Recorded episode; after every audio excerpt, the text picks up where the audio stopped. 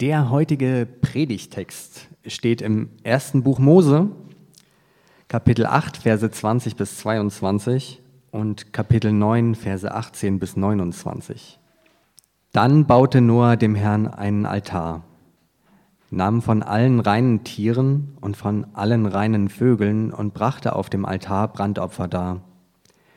Der Herr roch den beruhigenden Duft, und der Herr sprach in seinem Herzen, ich werde den Erdboden wegen des Menschen nie mehr verfluchen, denn das Trachten des menschlichen Herzens ist böse von Jugend an. Ich werde niemals wieder alles Lebendige schlagen, wie ich es getan habe. Niemals, solange die Erde besteht, werden Aussaat und Ernte, Kälte und Hitze, Sommer und Winter, Tag und Nacht aufhören. Die Söhne Noahs, die aus der Arche gekommen waren, sind Sem, Ham und Japhet. Ham ist der Vater Kanaans. Diese drei Söhne sind die Söhne Noahs. Von ihnen aus verzweigten sich, äh, von ihnen aus verzweigten sich alle Völker der Erde.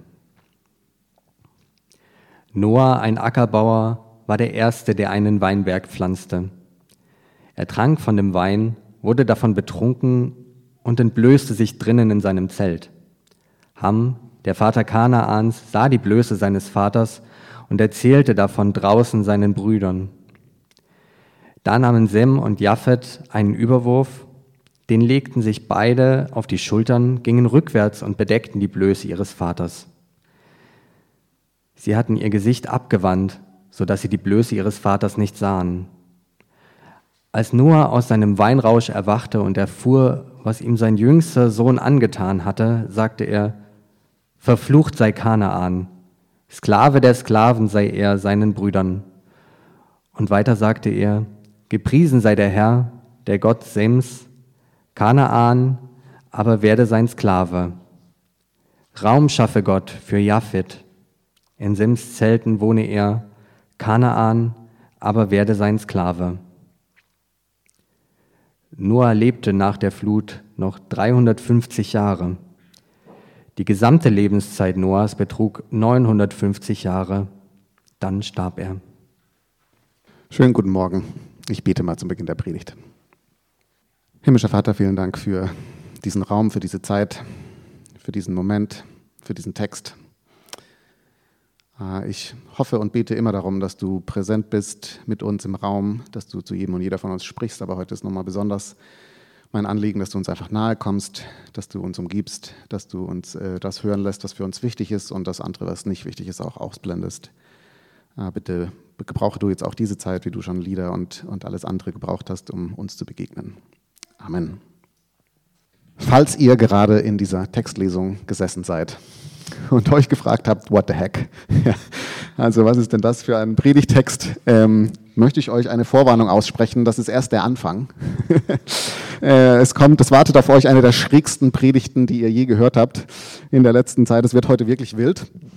Und äh, das liegt jetzt nicht nur daran, dass ich immer noch müde bin von einem großartigen Run in Dinner gestern Abend, sondern ich möchte heute ähm, in dieser Predigt auch versuchen, zwei Dinge zusammenzubringen, die eigentlich sehr, sehr unterschiedlich sind und vielleicht auf den ersten Blick gar nichts miteinander zu tun haben.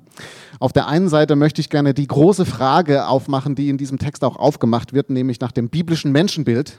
Ja, der Mensch ist böse von Jugend auf. Auf der anderen Seite möchte ich gerne mit euch diese Geschichte anschauen von Noahs Blöße. Und ich habe mich für, diese wild, für diesen wilden Zusammen, die wilde Predigt entschieden, weil ich glaube, dass die Intention des Autors ist, dass wir genau diese zwei Fragen zusammenlesen, dass wir diese zwei Themen zusammen denken und damit so ganz am Ende dieser Noah-Geschichte eine ganz spannende und nuancierte Perspektive nochmal aufgemacht wird auf Gott, auf Noah und auf uns Menschen.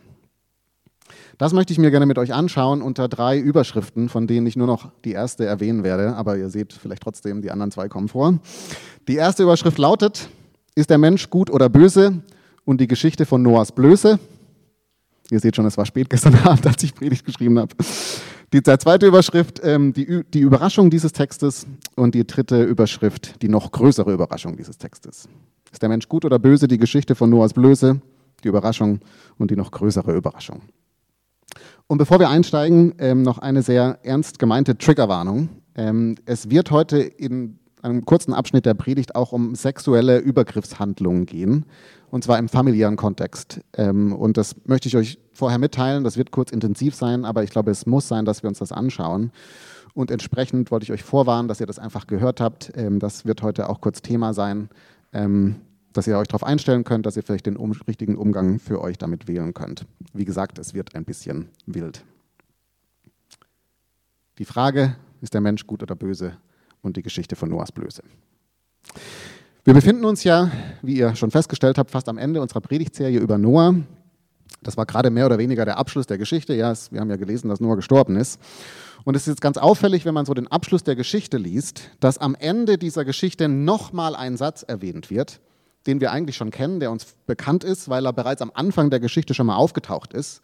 Ja, so ganz zu Beginn der Fluterzählung hieß es schon mal, das menschliche Herz ist böse von Jugend auf.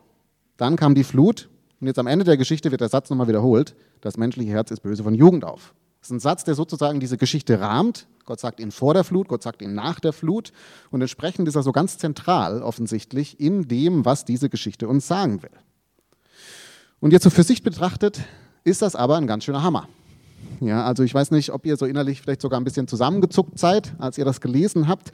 Das Trachten des menschlichen Herzens ist böse von Jugend auf. Weil das natürlich jetzt ein sehr, sehr stark eindeutiges oder einseitiges Menschenbild ist, könnte man vielleicht sagen, was da kommuniziert wird. Und es ist auch kein positives. Im Wesentlichen, wenn man jetzt einfach mal diese Aussage nennt, nimmt, dann heißt das, ihr, wir haben alle ein böses Herz, und zwar von Kindheit an. Was bedeutet, man sollte nichts Gutes von Menschen erwarten, man sollte auch von Kindern nichts Böses, äh, nichts Gutes erwarten. Schon die Kleinsten unter uns sind böse von Jugend auf. Ein Beispiel, wie das ganz praktisch vielleicht zum Ausdruck kommt, ist mir während meines Studiums begegnet. Äh, da hatte ich, äh, hatte ich gute Freunde von mir, die waren äh, bereits ein Ehepaar, alle anderen waren noch Singles, die waren schon verheiratet. Und die waren auch sehr konservativ geprägt, ähm, haben dann so ein Kind bekommen und das Kind war dann irgendwann so sechs Monate alt vielleicht und hat dann nachts irgendwie auf einmal nicht mehr geschlafen. Und dann haben sie mir davon erzählt, so, ja, dieses Kind schläft einfach nachts nicht mehr, ja, es will aber keine Milch, es will auch nicht gehalten werden, es schreit einfach, bis man so kommt und dann guckt es einen an und fast wie es einen anlächeln würde, so, haha, bist du aufgewacht? Und dann geht es wieder schlafen, so nach dem Motto, äh, das ist hier, was ist hier los, ja? Und ihre Interpretation war dann, naja, das ist halt so ein kleiner Rebell, ja, man sieht einfach schon, dieses Kind, ja, ist ein kleiner Rebell, das will die Kind, die, die Eltern ärgern, ähm, konservativ, vielleicht biblische Perspektive, who knows, ja, hier ist die Sünde schon sichtbar, dieses Kindes, Klammer auf, und das werden wir ihm austreiben. Klammer zu. Ja. Es war nur so halb im Scherz gesagt, aber es hatte einen tieferen, einen tieferen Sinn sozusagen für die beiden. Das war die Art, wie sie selbst erzogen waren, nämlich das von Kindheit, die, dass die Menschen böse sind von Kindheit an. Und das heißt, man muss das bekämpfen. Schon in einem sechsmonatigen muss man sozusagen Grenzen ziehen, dem, was das, was das schon als Böses hervorkommt. Die Frage ist, ist das so gemeint? Ist das die Aussage dieses Verses? Und wenn ja, was machen wir damit? Das möchte ich mir gerne mit euch anschauen und dazu möchte ich jetzt zum letzten Mal mit euch in diese Geschichte von Noah und der Arche reingehen, weil ich glaube, dass in diesem Text und mit diesem Statement es so oft so ist, wie es oft im Alten Testament ist, nämlich dass zwar große Aussagen gemacht werden, aber diese großen Aussagen immer narrativ eingebunden sind. Das heißt, diese Sätze, die stehen nicht für sich, nur einfach hier ist Dogmatik, bitte übernehmen und glauben, sondern man muss sie aus ihrem Kontext heraus verstehen. Der Satz ist eine Geschichte eingebettet und interpretiert die Geschichte. Und der Satz ist in eine Geschichte eingebettet, das heißt, die Geschichte interpretiert auch den Satz. Anders gesagt, wenn wir uns fragen wollen, was heißt es denn, das Herz des Menschlichen, das menschliche Herz ist böse von Jugend auf, dann müssen wir als Antwort einfach weiterlesen. Wir müssen weiterlesen. Ja, jetzt kommt die Interpretation. Wenn wir jetzt aber weiterlesen, dann haben wir ein Problem. Denn dann kommt jetzt diese merkwürdige Geschichte von Noah, dem Wein und der Blöße. Ja, also um das nochmal ganz kurz nachzuvollziehen, was uns hier berichtet wird. Wir haben hier Noah, der kommt aus seiner Arche heraus mit seiner Familie und das Erste, was er offensichtlich macht, ist, er pflanzt einen Garten und das Erste, was er dann in seinem Garten macht, ist, er pflanzt Weintrauben und das Erste, was er dann mit den Weintrauben macht, ist, so, sich so ein schönes Weinchen zu machen. Ja, und dann genießt er aber so viel davon offensichtlich, dass er irgendwann stockbesoffen ist. Er zieht sich dann nackt aus, warum auch immer, und liegt dann in seinem Zelt. Ja, und jetzt heißt es dann als nächster Satz, jetzt kommt sein Sohn Ham in das Zelt und dann steht da wörtlich, er sieht die Nacktheit oder die Blöße seines Vaters. Und dann geht er jetzt wieder raus und erzählt seinen Brüdern davon. die sind spontan komplett alarmiert von dem, was ihr Bruder ihnen gerade berichtet hat, nehmen eine Decke, laufen rückwärts zu ihrem Papa rein und decken den zu. Und jetzt, als Noah aufwacht, ja, ist er und realisiert, was passiert ist, rastet er komplett aus, also wirklich komplett. Er spricht einen Fluch aus über Kanaan, was jetzt nicht sein Sohn Ham ist, der das gemacht hat, sondern dessen Sohn. Ja, interessant. Während er die anderen beiden Söhne jetzt segnet. Und dann fällt der Vorhang. Und dann lebt er noch 150 Jahre und war tot. Was so eine der Bibelgeschichten ist, wo man so denkt, was? Also was ist gerade passiert? Hä? Jetzt, für solche Geschichten hat man Gott sei Dank Pastoren. Und Pastoren haben für solche Geschichten Gott sei Dank Bibelwissenschaftler und Bibelwissenschaftlerinnen, ähm, die so die Recherche machen, die sich das alles genauer anschauen. Und in meiner Recherche bin ich im Wesentlichen einfach darauf äh, gestoßen, dass es so drei Auslegungen dieses, dieser Geschichte gibt. Erste Interpretation, man nimmt das wörtlich. Ja, also was hier einfach uns erzählt wird, ist, dass äh, Noah nackt war, sein Sohn in das Zelt gekommen ist, ihn nackt gesehen hat und jetzt aber nichts gemacht hat sozusagen, sondern noch rausgegangen ist, seinen Brüdern erzählt hat, haha, Papa ist nackt, ja, und also nicht die Würde, die, das würdevoll damit umgegangen ist, wie das dann oft äh, ausgelegt wird, ist, naja, hier geht es darum, wie geht man mit der Schwäche oder der Blöße von anderen Menschen um, haben, haben sich noch, hat sich noch drüber lustig gemacht, hätte das viel würdevoller behandeln sollen, das ist das Problem. Die Brüder sind dann vorbildlich, ja, die respektieren ihren Vater, wunderbar. Das könnte sein. Ich finde, das macht aber ganz viele Fragen auf. Ja, also warum äh, ist das so schlimm alles? Warum rastet Noah so komplett aus? Warum wird der Sohn von Ham verflucht und nicht Ham selbst? Und dann, also der Fluch ist ja extrem, wir kommen da gleich nochmal drauf. Also irgendwie passt das für mich nicht so ganz zusammen. Die zweite Interpretation ist, dass es ähm, ein, dass diese, dieser Satz, ähm, er sah die Nacktheit seines Vaters, ein Euphemismus ist. Ein Euphemismus für eine sexuelle Handlung. Diese Formulierung, ähm, äh, man sieht die Nacktheit von jemand anderen, die gibt es nämlich noch an anderen Stellen in der Bibel, unter anderem in 3. Mose 18. Da gibt es ein ganzes Kapitel dazu. Ähm, das beginnt mit dem Satz, niemand von euch darf sich einer Blutsverwandten nähern, um ihre Scham zu entblößen, also wörtlich wieder, um ihre Nacktheit zu sehen oder aufzudecken. Das ist explizit auch nur an Männer gerichtet, auch interessant. Und dann kommt so eine ganze Auflistung davon, wessen Nacktheit man jetzt nicht entblößen darf, nämlich die von der Schwester nicht, die von der Halbschwester nicht, der Tante nicht. Es gehen wirklich alle Frauen, die irgendwie blutsverwandt sind, werden durchgegangen. Es wird immer gesagt, du darfst es nicht entblößen. Je länger man das liest, hat man den Eindruck, es geht jetzt nicht darum, dass da ein kleiner Spanner unterwegs ist und er soll das nicht mehr machen, ja, sondern es geht irgendwie um mehr. Zwei Kapitel später 3. Mose 20, dann wird es noch eindeutiger und dann auch beidseitig formuliert. Da heißt es dann wörtlich, nimmt einer seine Schwester und sieht ihre Nacktheit und sie sieht seine, so ist es eine Schande. Und dann wird weitergemacht und heißt, und darum sollen die beiden ausgemerzt werden, weil sie ihre Nacktheit entblößt haben. Anders gesagt, spätestens hier wird offensichtlich, es kann jetzt nicht darum gehen, dass die sich mal, dass sich mal Geschwister nackt gesehen haben, sondern es muss sich hier um sexuelle Handlungen äh, drehen. Das heißt, diese, diese Formulierung hat oft genug eine sexuelle Komponente, was jetzt bedeuten würde, dass Ham seinen betrunkenen Vater sexuell missbraucht hat. Und das ist jetzt auch nicht ganz weit hergeholt, sage ich mal, weil das ist in oder war in manchen Kulturen ja durchaus eine Art, einen Mann öffentlich zu demütigen und Schande über ihn zu bringen, indem er von einem anderen Mann sexuell missbraucht wird oder von mehreren Männern sexuell missbraucht wird. Es ist sozusagen ein Machtmove. Was bedeuten würde, dass wir hier ein Alpha-Tierchen-Move vor uns haben. Der Sohn demütigt seinen Vater und erzählt dann seinen Brüdern davon, um Stärke zu demonstrieren, um zu sagen, ich bin der Neue, der hier das, das Sagen hat. Den Vater könnt ihr vergessen, ich bin der Chief. Diese Interpretation würde die Heftigkeit erklären, mit der Noah reagiert. Ja, Ham wird ja danach von der Familie ausgestoßen und äh, der Kanaan wird sozusagen immer unter die Brüder gesetzt. Ja, der Fluch ist explizit einfach die Nachkommen von Kanaan sollten sich unterordnen, die Sklaven sein von den Brüdern. Das heißt, es wird zu seinem Versuch zurückzudrehen, was hier eigentlich passiert ist. Würde mehr Sinn machen. Die Frage ist aber weiterhin offen, warum wird denn jetzt der Sohn verflucht und nicht Ham? Was uns zu einer dritten Interpretation bringt, und dann sind wir auch gleich durch damit. Man kann das durchaus auch so verstehen, dass der sexuelle Übergriff jetzt nicht Noah galt, sondern seiner Frau. Und dazu ist nochmal interessant, dass in diesem Kapitel, das ich gerade erwähnt habe, in 3. Mose 18, dass das so anfängt, ähm, der Herr sprach zu Mose, sage den Israeliten, ihr sollt nicht tun, was man in Kanaan tut, also explizit wird Kanaan hier auch referenziert. Und dann kommt als nächstes der Satz, Achtung, die Scham oder die Nacktheit deines Vaters darfst du nicht entblößen, denn das ist die Nacktheit deiner Mutter. Die Nacktheit deiner Mutter darfst du nicht entblößen, denn das ist die Nacktheit deines Vaters. Ich habe euch gesagt, es wird wild. Anders formuliert, es wird hier sozusagen, das wird austauschbar formuliert. Die Nacktheit des einen aufzudecken kann auch heißen, mit der anderen Person einen sexuellen Kontakt einzugehen. Man kann das also so lesen, er hat die Nacktheit, die Blöße seines Vaters aufgedeckt, bedeutet, er hat mit seiner Mutter einen sexuellen Kontakt gehabt. Und das würde jetzt insofern passen, als dass sich dieses Muster durch das Alte Testament immer und immer wieder wiederholt. Also zum Beispiel Absalom, der Sohn von König David, macht irgendwann einen Putschversuch. Er versucht, seinen Vater zu vertreiben und selber König zu werden. Als er es geschafft hat und sein Vater die Stadt verlässt, das Erste, was er macht, ist, er geht in den Harem und hat einfach mal die Frauen seines Vaters, was so eine ganz ekelhafte Männeraktion ist. Aber im Wesentlichen geht es einfach darum, Macht zu demonstrieren. Ich nehme selbst das Intimste, was mein Vater hatte, und das ist meins. Ja, das ist so eine Art, den Vater öffentlich zu demütigen. Dieses Muster gibt es öfter. Das würde jetzt erklären, das würde jetzt ein paar Dinge erklären. Erstens, es würde erklären, warum Noah nackt im Zelt liegt. Vielleicht hatte er selber Lust und ist dann eingeschlafen.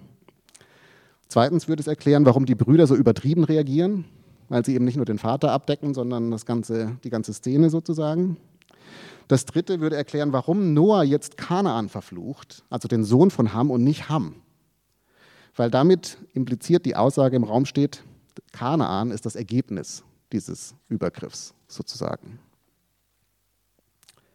Das sind die drei Interpretationen, die ich gefunden habe und für mich ist das die wahrscheinlichste Interpretation. Und damit sind wir jetzt auch durch mit diesem sehr sensiblen Thema. Aber jetzt lass uns mal annehmen, das ist das, was hier beschrieben ist. Und dann lass uns das jetzt mal zurücknehmen zu unserer Ausgangsfrage. Denn damit haben wir jetzt mal so ein erstes Bild, was hier entsteht. Ja, Gott sagt, die, das menschliche Herz ist böse von Jugend an. Und direkt davon wird dann, direkt danach wird dann erzählt, wie Noah einen ganz dummen Fehler macht. Ja, es ist jetzt noch relativ unbedarft. Ich würde nicht sagen, das ist böse. Er verliert halt die Kontrolle, trinkt halt zu viel. Aber schon sein Sohn hat jetzt dann ziemlich üble Pläne. Ja, er lächzt danach, seinen Vater zu demütigen. Das ist ein sehr hässlicher Akt.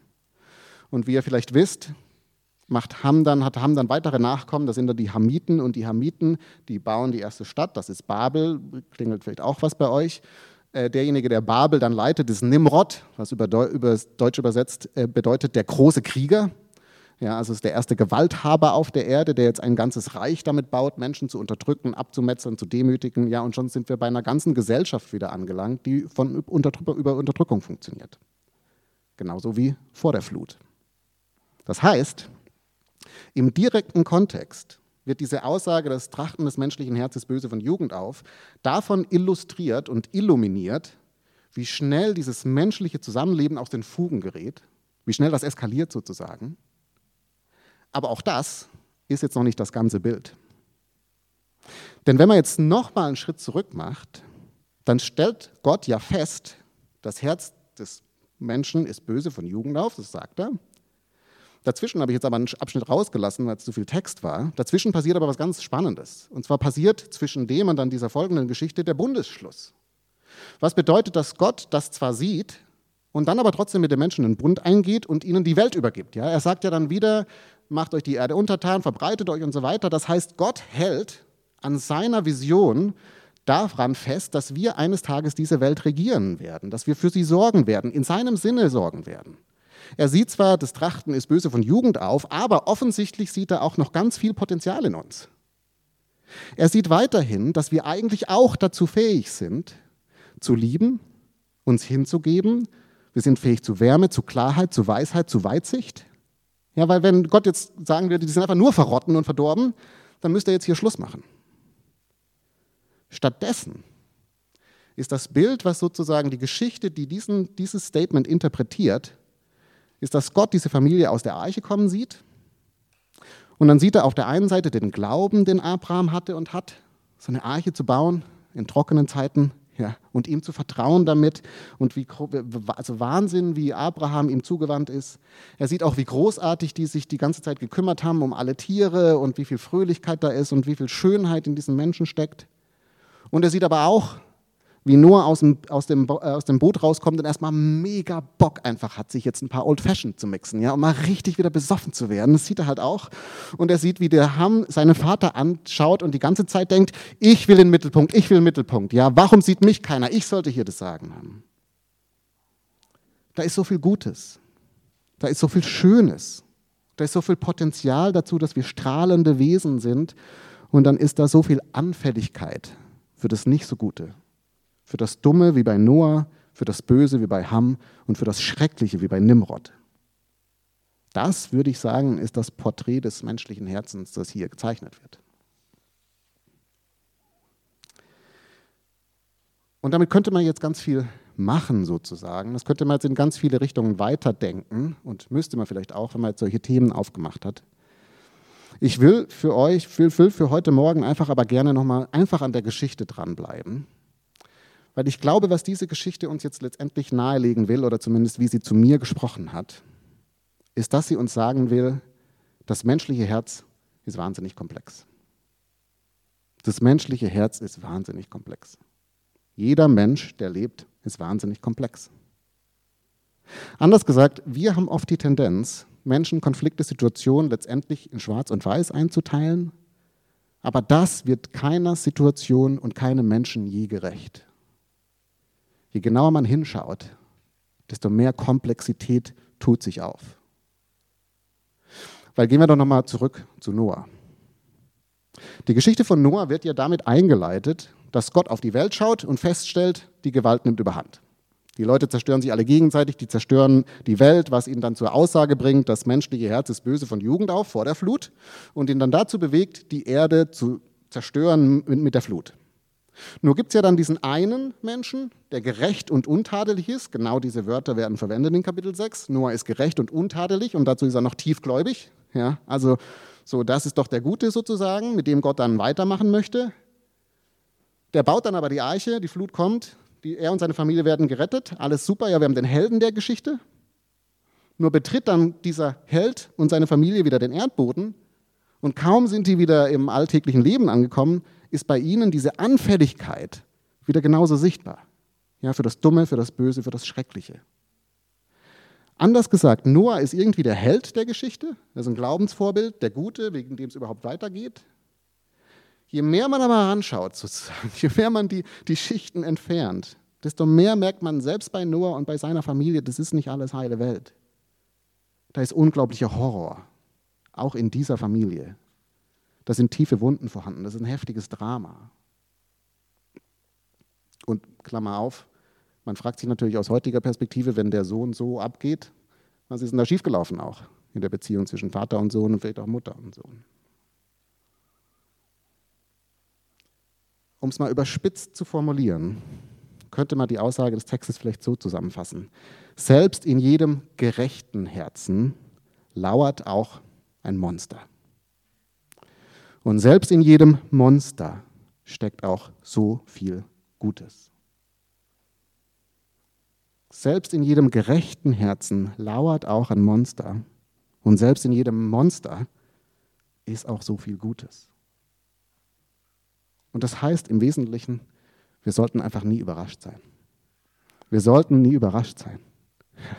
Selbst bei den Helden sozusagen, die so unsere riesigen Vorbilder sind, die großen Figuren, die Pastorinnen und Pastoren, die Leute, die wir sonst so anhimmeln, ist es möglich und realistisch, dass man den Vorhang zurückzieht und Horror entdeckt. Und nicht nur bei denen, sondern auch bei uns. Und genauso bei all denen, bei denen wir ganz eindeutig sind, das sind die Bösewichte, ist es realistisch zu erwarten, wenn wir anfangen, den Vorhang zurückzuziehen, lauert so viel Schönheit was uns sympathisch machen würde, sanft machen würde, zum Staunen bringen würde, wenn wir das nur sehen würden.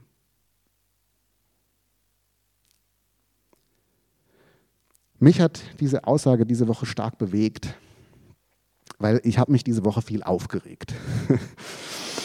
äh, an der Stelle machen wir jetzt dann die Aufnahme auf Pause. Nein, nicht im, Scherz. Schneiden wir nachher raus.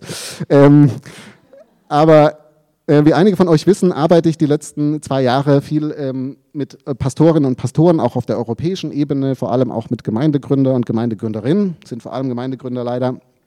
Ich wünsche mir mehr Gründerinnen. Aber nach zwei Jahren Arbeiten mit äh, dieser Gruppe von Menschen bin ich wirklich schockiert, wie hoch die Quote von Narzissten ist unter Pastoren und gerade auch unter Gemeindegründern. Und gerade in letzter Zeit war ich ein bisschen näher dran an so ein paar Beispielen, die mich wirklich unglaublich wütend gemacht haben. Es hat mich unglaublich wütend gemacht, wie Menschen nur sich sehen anscheinend und so auf der ganzen Welt sich als die geilsten feiern lassen dafür, was für eine geile Gemeinde sie gegründet haben und was sie alles in ihrer Stadt bewegen. Gleichzeitig aber eine Schneise der Zerstörung hinterlassen, wo Angestellte kaputt sind und jahrelang Therapie brauchen, wo Gemeinden auseinanderfallen und Menschen nicht mehr an Gott glauben können, weil das sie Sachen in der Gemeinde erlebt haben, die sich vom Glauben abfallen lassen. Und diese Menschen trotzdem mit so einem Selbstbewusstsein rumlaufen, sie sind so ein starker Leiter. Ich könnte kotzen. Und eine Situation, die mich wirklich zur Weißglut gebracht hat, war diese Woche, wo mir eine Arroganz entgegengekommen ist und ein Scherbenhaufen gleichzeitig, ähm, wo ich tagelang gebraucht habe, um wieder runterzukommen, weil es so eindeutig war, wer der Bösewicht ist in dieser Geschichte. Bis mich dieser Text so ein Stück angerempelt hat. Weil zum einen stand mir auf einmal durch diesen Text die Warnung und die Erinnerung ins Gesicht gesch geschrieben oder kam mir entgegen, dass gerade in den Momenten, in denen ich so überzeugt davon bin, dass ich weiß, wie diese Situation zu interpretieren ist, wo sich Wut bei mir aufschäumt, gerade in diesen Momenten steigt oft auch in mir so eine hässliche Fratze auf. Und ich kann ganz schnell und war diese Woche versucht, selbst zum Bösewicht zu werden, ohne es anfangs zu merken. Ich bin viel anfälliger, als ich das oft denke. Ja, gerade in den Konflikten, wo man sich sicher ist, die moralische Oberhand zu haben, ist die Chance riesengroß, dass auch in uns guten Menschen das Monster hochkommt. Auf der anderen Seite hat mich dieser Text neu daran erinnert, dass die Situation auf der Gegenseite immer komplexer ist als meine, ja, als, als ich denke. Ein Freund von mir, der sich jahrelang mit Narzissmus auseinandergesetzt hat, weil er auch von einem Narzissten fast komplett zerstört wurde, auch ein Pastor, also beide Pastoren, der erinnert mich in Regelmäßigkeit daran, dass äh, ja, Narzissmus hat auch was mit den Genen zu tun, durchaus. Aber Narzissmus entsteht oft einfach auf, aus ganz tiefen Verletzungen. Das sind Menschen, die tiefe Wunden mit sich rumtragen im Herzen und so viel Getriebenheit, so viel blindes Weiter, weiter, weiter leben, weil es irgendwie ein krampfhaftes Überdecken ist einer riesigen Leerstelle, die sie im Herzen haben. Anders gesagt, wenn ich diese Wunden abbekommen hätte, diese Kindheit oder was auch immer durchlaufen hätte, wer weiß, wer ich geworden wäre. Und vielleicht sind sie sogar für ihre Verhältnisse schon ganz schön weit gekommen. Vielleicht sind die schon relativ gesunde Narzissten, hättest du mal vor fünf Jahren kennenlernen sollen. Da ist echt Wachstum vorhanden, sozusagen. Das heißt, es ist leicht, sich Situationen, sich Menschen, sich unsere Umwelt anzuschauen und zu sagen, das hier ist das Monster und hier ist der Gute. Sobald wir anfangen zu graben, sind die Chancen gut, dass das Bild komplexer wird, dass da Verletzlichkeit sichtbar wird, Schmerz sichtbar wird und dass wir zumindest mit Empathie diesen Personen gegenübertreten sollten. Das heißt, um das zusammenzufassen, ich finde, wenn, dieser, wenn wir mit diesem Text auf uns selbst und auf andere schauen, dann gibt er uns zwei Perspektiven an die Hand. Auf der einen Seite erinnert er uns an unsere Verantwortung. Wir sind aufgerufen dazu, verantwortlich zu handeln. Was dieser Text ja schon rausstellt, ist, wir können uns jetzt nicht einfach verstecken hinter unserer verdorbenen Kindheit oder dass Menschen halt böse sind von, von Jugend auf, ja, sondern die Geschichte sagt, es steckt auch so viel Potenzial in dir, zur Liebe, zur Schönheit, zum Guten. Das ist deine Verantwortung, nimm sie und Böses wird auch Böses benannt. Das ist nicht einfach alles verständlich. Auf der anderen Seite sind Situationen und sind wir als Menschen immer komplex. Und manchmal steht einfach ganz viel gegen uns. Und wir tragen Lasten, die wir selber vielleicht nicht realisieren, die unglaublich schwer auf uns lasten und die uns dazu bringen, Dinge zu tun, vor denen wir selbst erschrecken.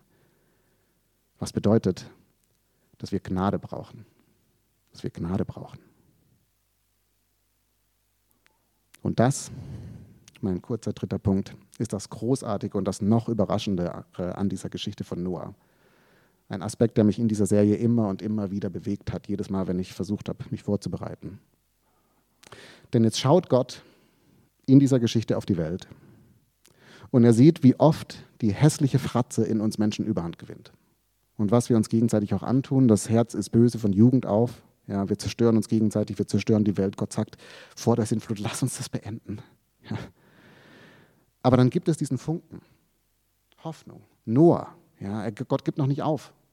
Und dann kommt aber die Flut, ein Neustart ist möglich, läuft die Familie raus und Gott realisiert, es hat sich nichts verändert. Immer noch, auch mit diesen Menschen, die trachten des menschlichen Herzens das Böse von Jugend auf. Da lässt sich einer lieber volllaufen, als sich um seinen Sohn zu kümmern. Und da ist ein Sohn, der tiefe Wunden, vielleicht aus tiefen Wunden herausarbeitet und damit eine ganze Familie eskaliert. Ja? Und der Stein kommt ins Rollen und wird sich überschlagen. Die Geschichte wird sich wiederholen, stellt Gott fest. Und das tut sie ja dann auch. Aber wie diese Geschichte jetzt eben äh, erzählt wird, ist, dass Gott zu Beginn der Schöpfung, kurz nach der Schöpfung, sich uns Menschen anschaut und realisiert, das ist, wer wir sind. Das ist, wer wir Menschen sind. So viel Schönheit, so viel Liebe und so anfällig für das Dumme und das Böse. Und die, die Fluterzählung sagt im Wesentlichen, Gott hat entschieden, weiter mit uns zu machen. Er hat entschieden, weiter mit uns zu machen. Er weiß, es wird chaotisch, er weiß, es wird unsauber, er weiß, es wird anstrengend und manchmal ganz schön hässlich. Aber er trifft diese Entscheidung und sagt, okay, Gott sagt Ja zu unserer Komplexität. Was diese Geschichte deutlich macht, ist, dass Gottes Blick auf uns nie sein wird, du hast aber, sondern immer, ich verstehe, ich weiß, ich gebe nicht auf. Niemals. Ich gebe dich nicht auf, ich gebe den anderen nicht auf. Es wird ein langer, weiter Weg, aber es ist okay. Hier bin ich. Ich bin mit dir. Gott sieht alles sozusagen. Er sieht unsere Wunden, er sieht unsere Verletzungen, er sieht auch, wo wir selbst zum Übeltäter geworden sind. Und er will uns sehen, wie wir sind. Er will uns gnädig sein. Das ist, wo diese Geschichte landet. Und ich finde das ganz, ganz großartig. Amen.